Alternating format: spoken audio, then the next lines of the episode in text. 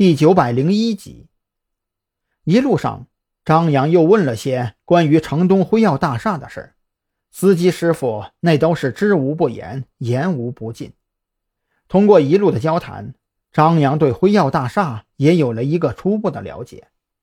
这个辉耀大厦并不是完全出售电脑以及电脑配件的商店，一楼、二楼是主要从事手机、平板电脑等电子产品的销售和维修，只有三楼这一层出售电脑配件。不过这一层也并不小。相比较山南市其他电脑城而言，辉耀大厦的三楼算得上是大的了。小伙子，辉耀大厦外边不能停车，天台停车场太贵了。我把车呢停在路口这边，你自个儿走过去，我在外边等你一会儿。你要是觉得辉耀大厦这边东西还不合适呢，我再带你去另外一个电脑城。司机师傅如此说着，将车子停稳之后，伸手指向前方的十字路口。过了路口往左拐，最高那栋楼就是辉耀大厦了。成，那您给张名片，等一下不管用不用得着，我都给您回个信儿。张扬道了声谢，顺手接过司机师傅递来的名片，就拉开车门朝着辉耀大厦走去。这边虽然不是繁华路段，但是人流量也是蛮多的，或许都是来辉耀大厦购买电子产品的。张扬如此嘀咕着，也就顺着斑马线过了十字路口。辉耀大厦外边有观光电梯，张扬懒得从正门进去绕路，就直接乘坐观光电梯来到了三楼。这三楼的确如同司机师傅所说那样，一间间五十到一百多平大小的店铺用石膏板相互隔开，每一间店铺内都堆满了新旧不一的电脑零部件。像什么 CPU 啊、主板呐、二手显卡呀、显示屏之类的，满地都是，空气里都弥漫着一股电子产品特有的味道。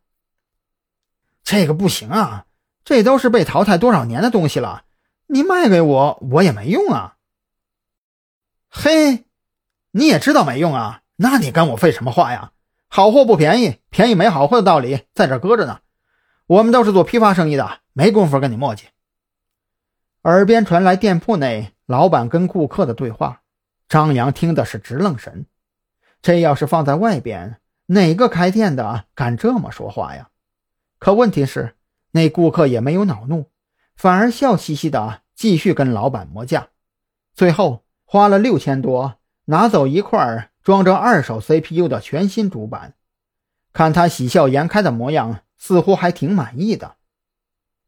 小伙子，需要什么？你进来看看。我们这儿都是批发加零售，价格优惠的很呐。老板见张扬站在门口良久，以为他看中了店里的什么东西，趁着闲暇开口招呼着。张扬也不拒绝，就那么左右观瞧着走进了店里。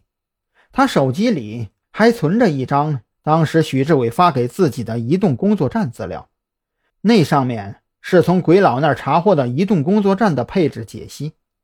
眼看老板一直问自己到底想要点啥，索性就把那张配置图给翻找了出来。这是我朋友组装的一台移动工作站，我看他用的挺好的，寻思着自己也组装一台。要不，老板你看看，给报个总价。要是合适的话，我直接在你这儿配齐得了。